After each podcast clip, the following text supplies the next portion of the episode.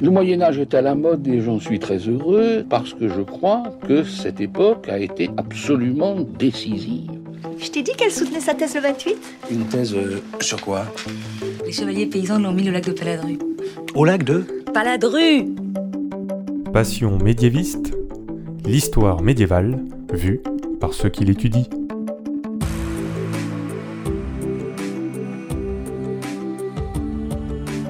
Est-ce que vous savez tout du Moyen Âge Mais d'abord, qu'est-ce que le Moyen Âge En général, on dit que c'est une période de 1000 ans, de 500 à 1500. Mais vous l'entendez dans ce podcast, il y a autant de définitions du Moyen Âge que de médiévistes.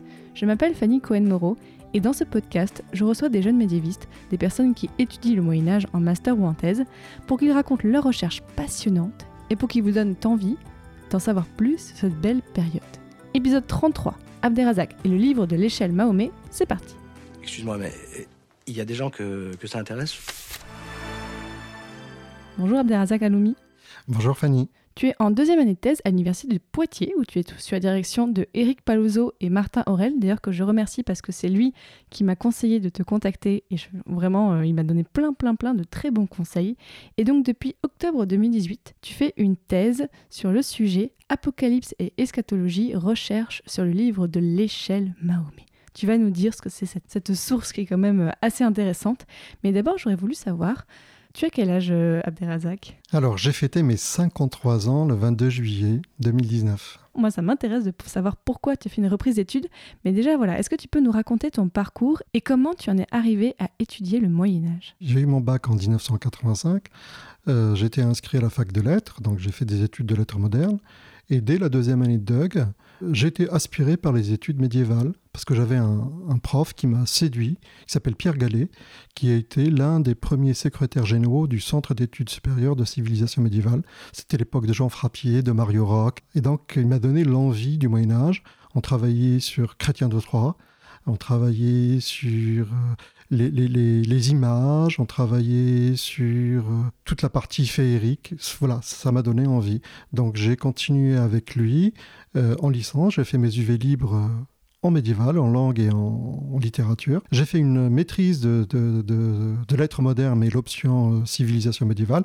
Et j'ai travaillé sur le chevalier au lion de Chrétien de Troyes et j'ai travaillé sur le thème de amour et de justice. Et après, j'ai fait un DEA. Moi, c'était pas un master, c'était Ah. vraiment un truc de vieux. Mais non J'ai fait un DEA de civilisation médiévale, option littéraire, et j'ai travaillé sur le chevalier et la justice, en travaillant sur les récits, euh, à travers les récits euh, d'imagination du XIIe et du XIIIe siècle, avec Pierre Gallet. Et notre collaboration s'est arrêtée à ce moment-là, puisqu'il était malade, et voilà. Donc- Sinon, j'aurais continué. Donc, tu as arrêté tes études et là, tu les pas as repris un peu. Totalement, pas totalement. Euh, donc, je, je suis professeur dans le secondaire, en lycée professionnel. Et en 94, j'ai repris mes études en Sorbonne, ici à Paris 4. euh, et j'ai travaillé sur le thème de la fée, la magie dans les mille et une nuits et la littérature d'imagination euh, en langue française du XIIe et XIIIe siècle, sous la direction de Jamel Din Bencher et de Pierre Brunel. Mais j'étais jeune, je n'étais pas très motivé.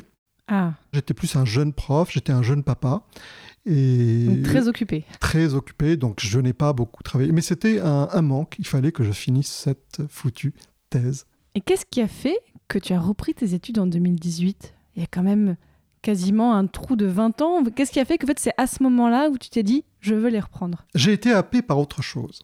C'est que je suis euh, élu à la ville de Poitiers depuis 2008. D'accord. J'ai failli reprendre en 2013-2014, mais j'ai été happé par euh, le deuxième mandat, les élections municipales de 2014. On, est en de- on était en 2018, j'ai dit c'est le moment, parce que si j'attends en 2020, peut-être il y aura la tentation de repartir sur un autre mandat, mais là, j'ai été posé mon sujet de thèse. Alors ça me taraudait, je n'ai jamais arrêté, j'ai toujours continué à m'intéresser aux, aux études médiévales. Euh, J'étais plutôt un- presque un autodidacte, puisque je fréquentais euh, Un autodidacte, mais avec une formation quand avec même. une euh, formation littéraire, bien entendu. Et pendant ma formation de- d'enseignant, je me suis spécialisé dans l'histoire des religions. Et j'ai fait un diplôme d'université avec l'université Marc Bloch, avec euh, l'école pratique et l'université euh, catholique de Louvain-la-Neuve euh, en Belgique et Strasbourg sur, bah, sur la thématique de l'enseignement du fait religieux dans une démarche laïque à travers l'œuvre littéraire. Et donc je me suis lancé à faire des conférences, etc. Et puis je suis ami avec Eric Palazzo qui est euh, un historien de l'art, qui, est- qui a la chaire d'histoire de l'art à Poitiers. Puis il me disait, mais Abderrazak, il faut que tu reprennes des études depuis Ah. 2013. Oui. Et puis voilà, donc euh, je lui proposais un sujet, mais il ne devait pas me diriger lui-même. Ça s'est passé comme ça. Et puis il me dit, euh, bah, ton sujet, oui, il est intéressant, mais moi tout seul, ça, c'est pas dans mes cordes. On va demander à Martin. Et c'est comme ça j'ai, que j'ai connu Martin Aurel.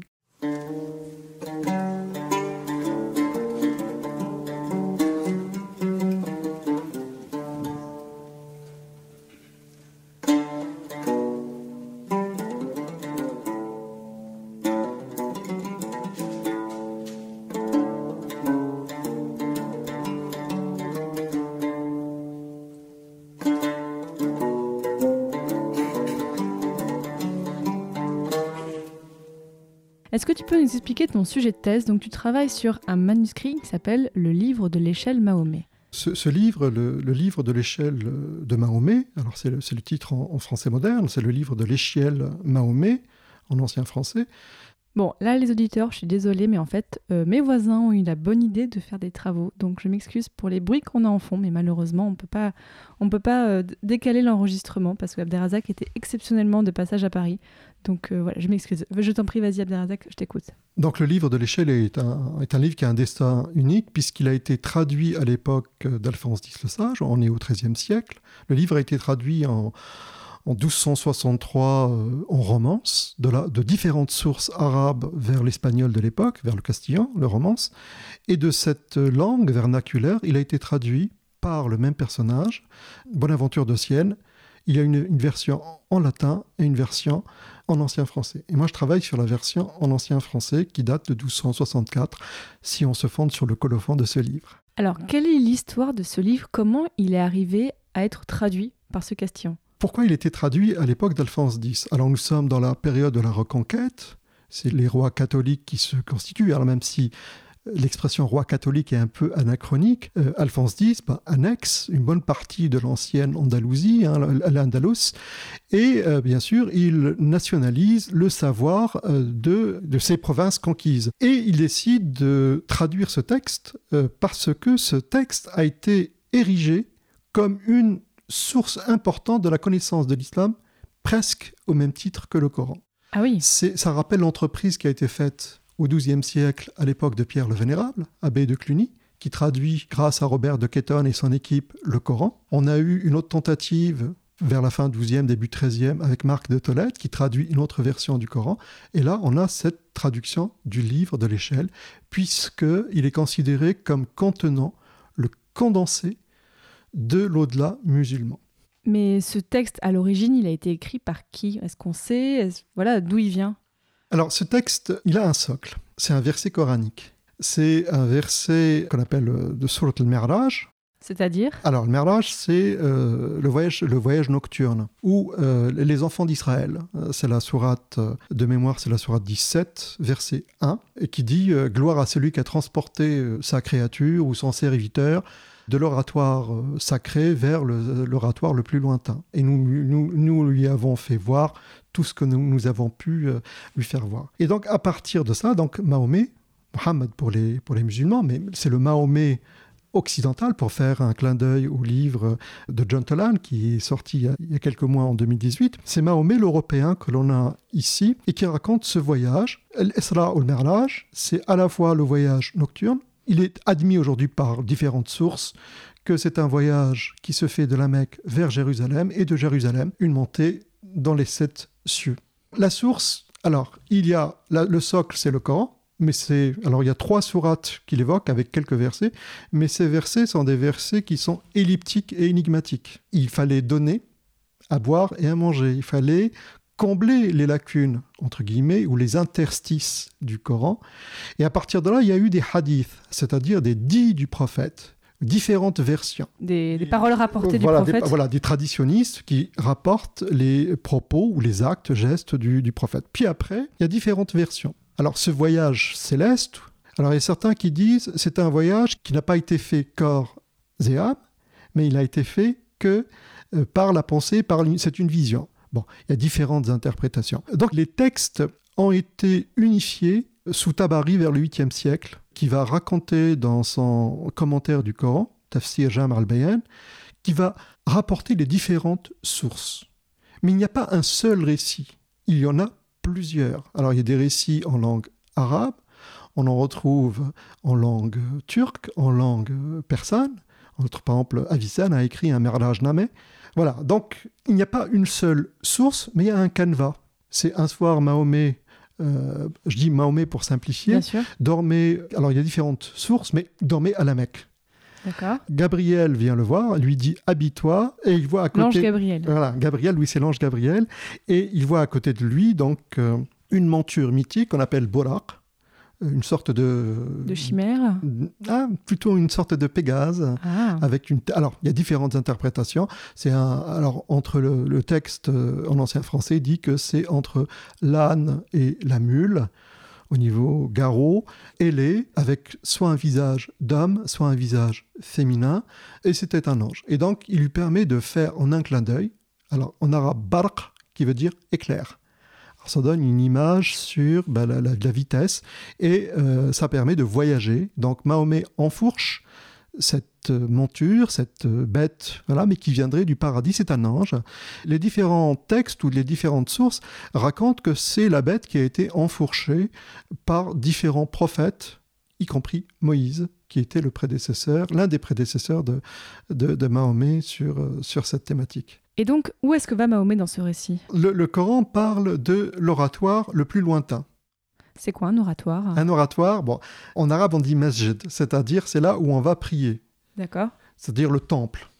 Le temple de la Mecque, le temple le plus proche, c'était celui de la Mecque.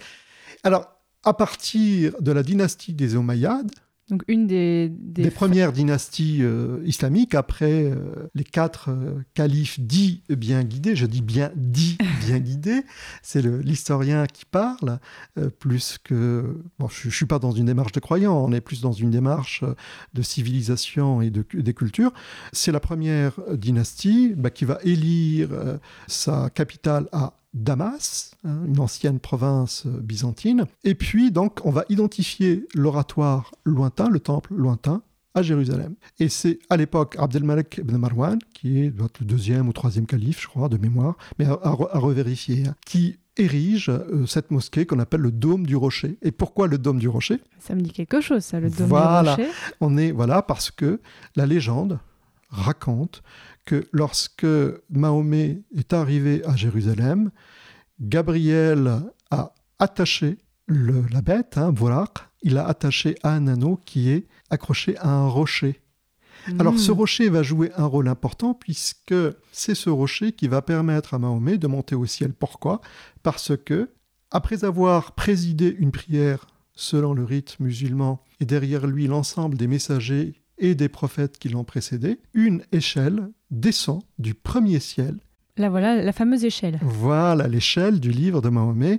Et dans le manuscrit en ancien français, hein, qui est euh, de la Bodleian à, à Oxford, on voit bien cette euh, iconographie de, de- de l'échelle. Elle de est Ma- représentée. Elle est représentée et on voit bien l'é- l'échelle qui descend du premier ciel. Et à partir de là, va- on va avoir une visite. Premier ciel, deuxième ciel, troisième ciel, quatrième, cinquième, sixième, septième siècle. À chaque ciel est attaché un prophète ou un messager. Dans l'ordre, c'était Adam, euh, Jean et Jésus, Idriss, Enoch. hein, c'est Idriss, c'est le terme, c'est le mot en arabe, mais c'est Enoch euh, au quatrième ciel. Le cinquième, c'est euh, Aaron. euh, le sixième, c'est Moïse. Et le septième, c'est Abraham.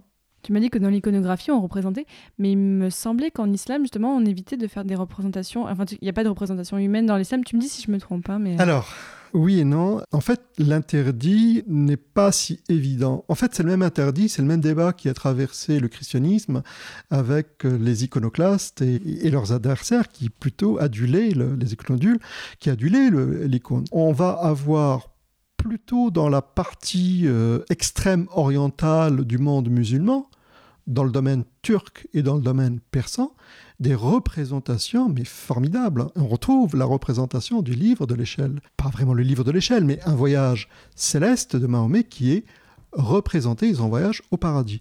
Donc euh, l'iconographie dont j'ai parlé tout à l'heure, elle est plutôt du texte euh, médiéval euh, européen. Oui, donc là, il n'y a pas de souci. Non, il n'y a pas de souci. Mais y compris dans le monde arabo-musulman, les choses n'étaient pas si tranchées que cela, puisqu'on a plusieurs euh, traités qui contenaient des images et des représentations, aussi bien dans le domaine de la médecine, euh, de la poésie, et surtout dans la, dans la, dans la tradition euh, persane et turque, turcophone plutôt, hein, parce que c'est un, un, immense domaine linguistique, on trouve de très très très belles représentations.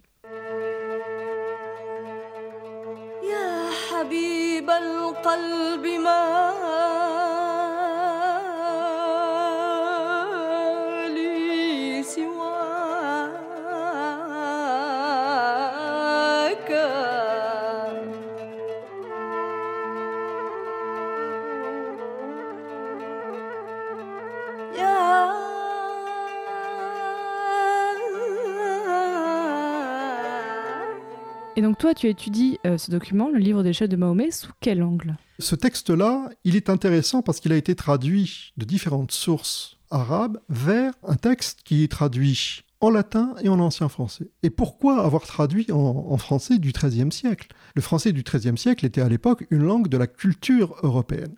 Donc l'objectif, c'est de, de, faire connaître et de diffuser. Mais il était aussi fait dans un moment de polémique islamo-chrétienne. À quel sujet? Au sujet de Mahomet. Ah, Parce que le but, tout à l'heure on a parlé de Pierre le Vénérable, Pierre le Vénérable traduit le Coran pour mieux combattre. Nous sommes quasiment dans le contexte des croisades, vers la fin des croisades, où euh, il n'y a pas que le combat par l'épée, mais aussi le combat idéologique, philosophique et théologique. Et comment on peut combattre en traduisant?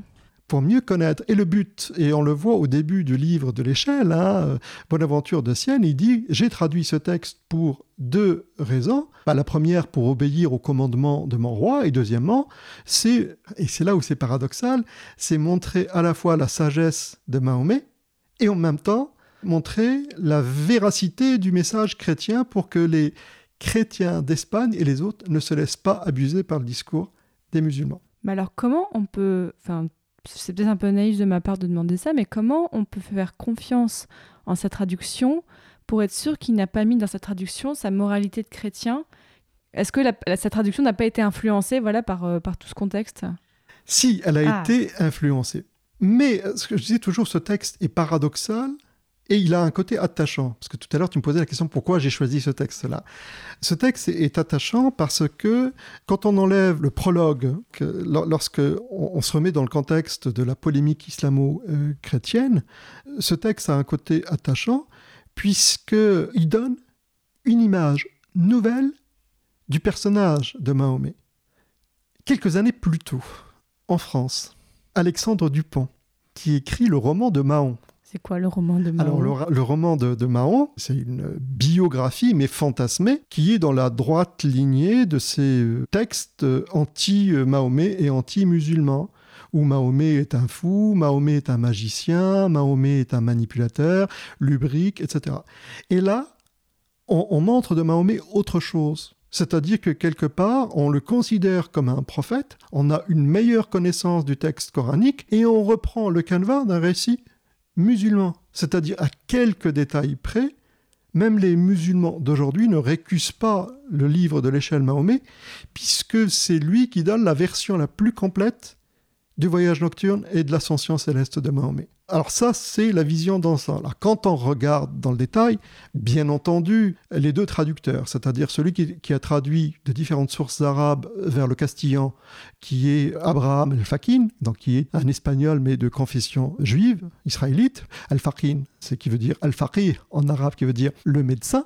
D'accord qui était auprès d'Alphonse X le Sage. Il faut savoir que les Juifs en Espagne avaient joué le rôle de médiateur, comme ce fut le cas des chrétiens en Orient, à la cour de Haroun Rachid au 8e et chez, ses successeurs pour la traduction du syriaque, du grec vers l'arabe. Là, on a eu la chose inverse, c'est-à-dire de l'arabe vers les langues européennes, et c'était les, les, les juifs. Alors comment on traduisait?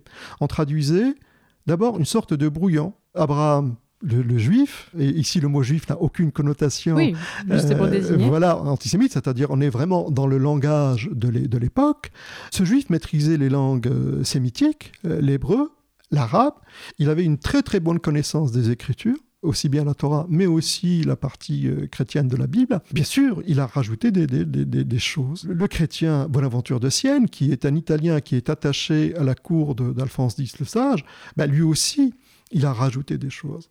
Alors, par exemple, il y a un très beau passage, c'est au moment où Mahomet, le prophète de l'islam, dépasse le lotus de l'infini. En arabe, Sudrat al Lotus de l'infini. De l'infini, voilà. C'est un épisode qui est euh, marqué dans toutes les versions de ce voyage céleste, après avoir dépassé les sept cieux, après avoir vu euh, l'enfer, euh, le paradis, les tourments de l'enfer, les délices du paradis, eh ben, Mahomet, il a une entrevue avec Dieu himself. Ah ouais. Dieu lui-même. Et il va avoir la vision de Dieu. Donc c'est vraiment la vision béatifique. Donc il va dépasser un point de non-retour qu'on appelle le lotus de l'infini ou euh, de, de, l'absolu. Et donc c'est cet arbre où ne, ne, peuvent accéder aucune créature, ni ange, ni djinn, ni humain. Le seul qui a eu ce privilège, c'est Mohammed. Et donc il va voir le trône, le trône de Dieu. Et donc dans cette vision du trône, eh ben, ce texte, la traduction de Bonaventure de Sienne, est très inspiré de l'Apocalypse de Jean et de Ézéchiel. Ah. Donc, c'est-à-dire qu'on va retrouver les personnages que l'on retrouve dans le texte biblique. Et bien entendu, il y a un clin d'œil aux Écritures. Dans la vision du paradis, à un moment donné, on a l'impression d'être dans une cour courtoise, puisqu'il dit bah, les bienheureux bah, sont sous un arbre et euh, sous cet arbre, il y a un ange qui leur cante des fables et des contes ou des romans. Et donc, quelque part, ça m'a fait penser au, texte de, de, Yvain, le Chevalier au Lion, ou dans l'épisode de Pème Aventure, pareil, on a le bourgeois, et on voit bien, dans le roman, il y a une référence au roman, où le bourgeois qui est alité, et, il, sa femme ou sa fille qui lui lit le roman, ou l'inverse, c'est peut-être lui qui lit à, sa femme. Et on voit bien cette, cette, référence. Euh, les tissus du paradis bah, font référence au clair lorsqu'ils vont officier dans les églises. Bon, il y a plein de petits clins d'œil comme ça. Et puis, autre chose, bah, ce sont les traductions du Coran euh, qui ne sont pas toujours euh, précises et, claires. Il y, a, un travail d'adaptation et de réécriture. Malgré tout, il y, a, une visée polémique malgré tout. Est-ce que le texte arabe, on l'a encore aujourd'hui ou on n'a plus que ces traductions? Alors, il n'y a pas un texte arabe, il y a plusieurs versions. La version la plus proche de ce texte arabe, c'est ce qu'on appelle le pseudo Ibn Abbas. Pourquoi on parle de pseudo Ibn Abbas? Parce que Ibn Abbas, donc c'est le fils de Abbas, donc Abbas était l'oncle du prophète. D'accord. Donc c'est un cousin du prophète, et c'est l'ancêtre tutélaire de la deuxième dynastie musulmane, c'est les Abbassides qui vont régner à partir de Bagdad. Et donc, il va inventer un texte merveilleux, magnifique. Et ce texte-là va avoir différentes euh, versions. Frédéric Colby, euh, un islamologue américain, a beaucoup travaillé sur euh, les différentes versions selon Ibn Abbas. Et c'est le canevas que l'on retrouve dans le livre de l'échelle. En fait, il y a trois manuscrits qui ont gardé le texte. Les deux manuscrits latins, c'est le manuscrit de la BNF et le manuscrit de la Vatican. Et puis le manuscrit en ancien français, c'est la Bodléenne à Oxford. Et il n'y a que trois versions. Et dans aucune bibliothèque, on n'a trouvé de texte ou de manuscrit en arabe. Tu as pu aller voir une de ces versions dans les archives ou c'est pas euh, possible? Alors oui, alors moi j'ai travaillé selon euh, l'édition qui a été faite par Peter Vanderly, romaniste euh, suisse, qui a publié sa thèse, c'était sa thèse de doctorat dans les années 60. Il a travaillé sur l'édition en tant que grammairien et romaniste, euh, philologue.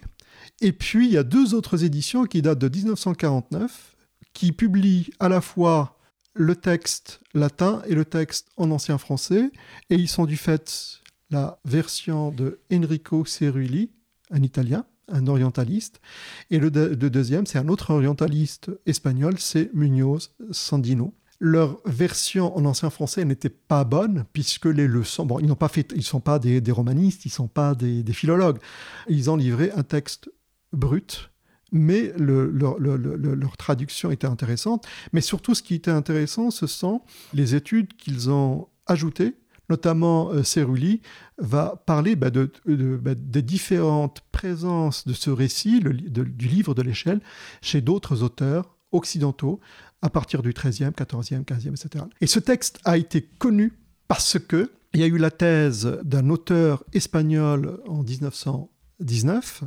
Assin Palacios, qui lui a affirmé, alors pas le livre de l'échelle, hein, mais le récit du voyage nocturne et de l'ascension céleste de Mahomet, c'est la source qui a inspiré la divine comédie de Dante. Ah oui D'où, d'où la polémique.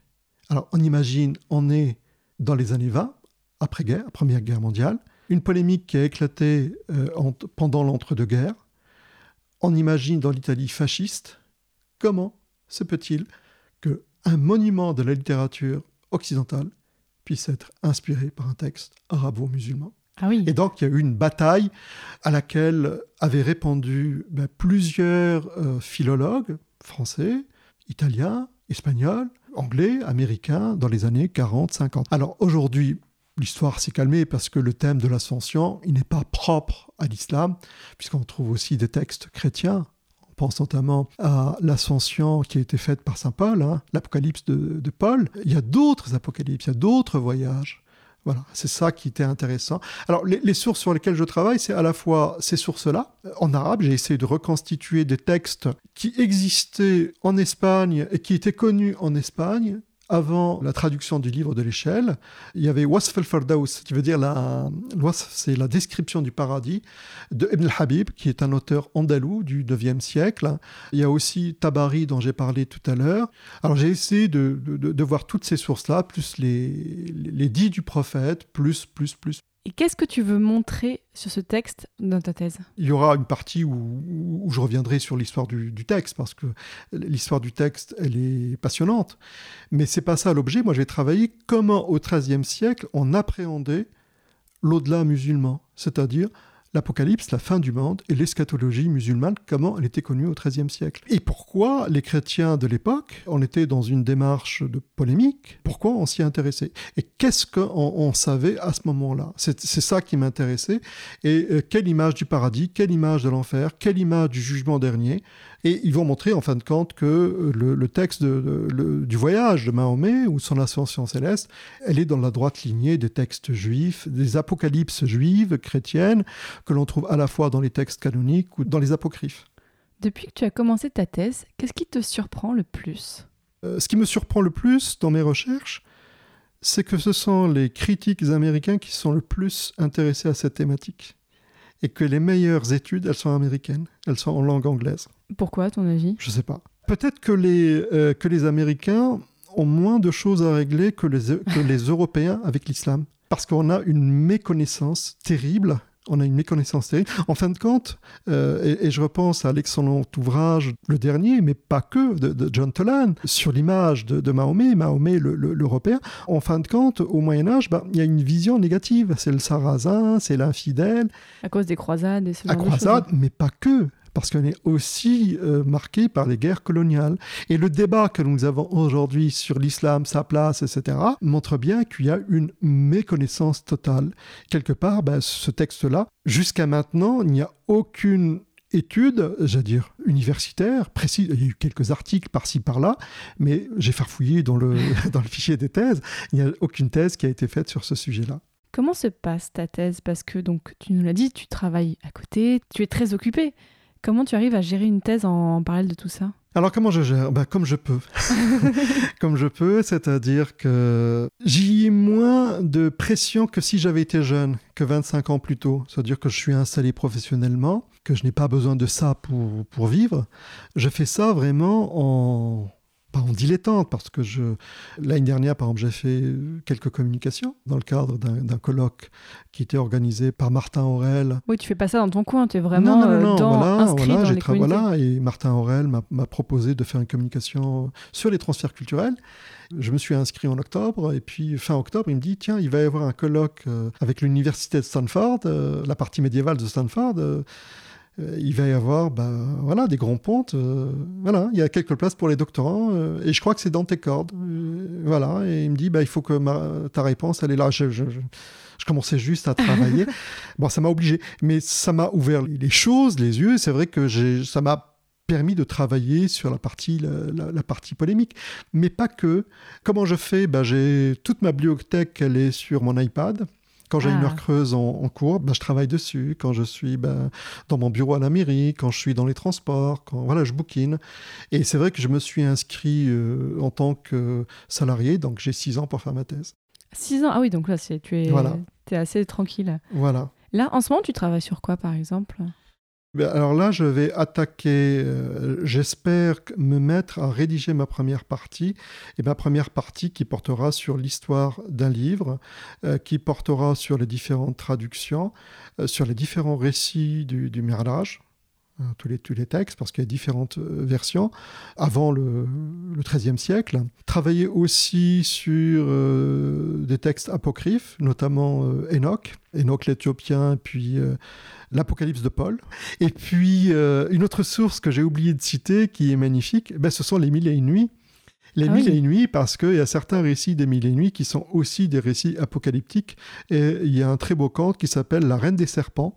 Cet ensemble de nuits euh, a été traduit par Jamel Din Benchir et André Miquel. Et en fait, c'est un récit cadre, bah, comme les Mille et une nuits. Et on va retrouver trois récits. Le récit de la Reine des Serpents, le deuxième récit, c'est un conte d'amour, et le troisième, c'est un récit apocalyptique, c'est Bolaïria, qui est un, un Israélite euh, qui est euh, présent de 1000 ans ou 1500 ans avant Mahomet et qui essaye de trouver euh, une source pour euh, être immortel, pour rencontrer Mahomet, mais il est venu trop tôt. Et donc, on va retrouver cette image du paradis, de l'enfer. Pour finir ce podcast, Abderrazak, moi j'ai une petite question un petit peu rituelle. Je veux te demander quel conseil tu aurais à donner à quelqu'un qui voudrait s'intéresser au récit dérivés du Coran ou annexes du Coran et qui date du Moyen Âge? Bien entendu, le, conseil, bah, c'est se documenter sur la tradition musulmane, déjà. Il y a un peu d'islamologie à faire. C'est se confronter à des sources, des sources euh, théologiques. Ça, c'est quelque chose d'important. Et euh, deuxième source, bah, ce sont les, sources dites profanes, c'est-à-dire la, littérature, les contes, les légendes qui permettent de, bah, de, de vibrer, de, de, voyager, et puis à la fois dans le temps et dans l'espace. Non, mais sans déconner, sire, dites-moi. J'ai progressé beaucoup ou pas? Bah, je sais pas, disons que. Sur une échelle de 1 à 100, euh, vous avez dû passer de 4 à 5. Sûr? Quoi, sûr? Sur une échelle, vous avez dit? Ouais, sur une échelle, oui, de 1 à 100. Waouh Comment ça pète, ça? Désormais, chers auditeurs et auditrices, vous en saurez un petit peu plus sur comment était perçu Mahomet au Moyen Âge et ce que c'est que le livre de l'échelle de Mahomet. Donc merci beaucoup Abderrazak Aloumi. Bonne chance pour la fin de ta, de ta thèse. Merci beaucoup Fanny, merci de l'invitation et au plaisir. Si cet épisode vous a plu, et je suis très content d'ailleurs qu'on ait pu faire un épisode pour parler de l'islam au Moyen Âge, parce que je pense que cette thématique va revenir dans les prochains épisodes, parce que je pense qu'on on ne connaît vraiment pas assez de choses sur le sujet et qu'il y a des choses à, à, à creuser. Donc en attendant, sur le site de passionmédiéviste.fr, vous pouvez voir tous les autres épisodes de Passion Médiéviste. On explore plein de sujets, on fait des formats différents aussi, notamment le format Super Joute Royal, où on s'amuse en toute mauvaise foi à classer les rois de France de siècle par siècle, du plus utile au plus boulet d'entre eux, donc j'espère que ça vous plaît, on rigole bien. Et ce mois-ci, j'ai plein de personnes à remercier parce que vous avez été vraiment beaucoup à donner au Tipeee en octobre, un autre gros record. Vous avez même épuisé mon stock de mugs patient médiéviste. Bon, il va falloir que j'en recommande, j'ai compris. Alors, je dois remercier Yann qui nous écoute depuis le Canada. J'ai deux Aurélie à remercier, donc euh, merci les filles. Je remercie Winnie Taniguchi qui donne pour la deuxième fois au Tipeee, merci beaucoup. Pauline, une copine. Thibaut qui est doctorant à Paris 1, peut-être bientôt dans le podcast. Louis, Lucie, Thomas, un ancien invité du podcast qui voulait lui aussi son mug. Deux Fanny, Fanny C et Fanny P. Audrey, Sandra, Denis et Jennifer. Encore merci à toutes et à tous.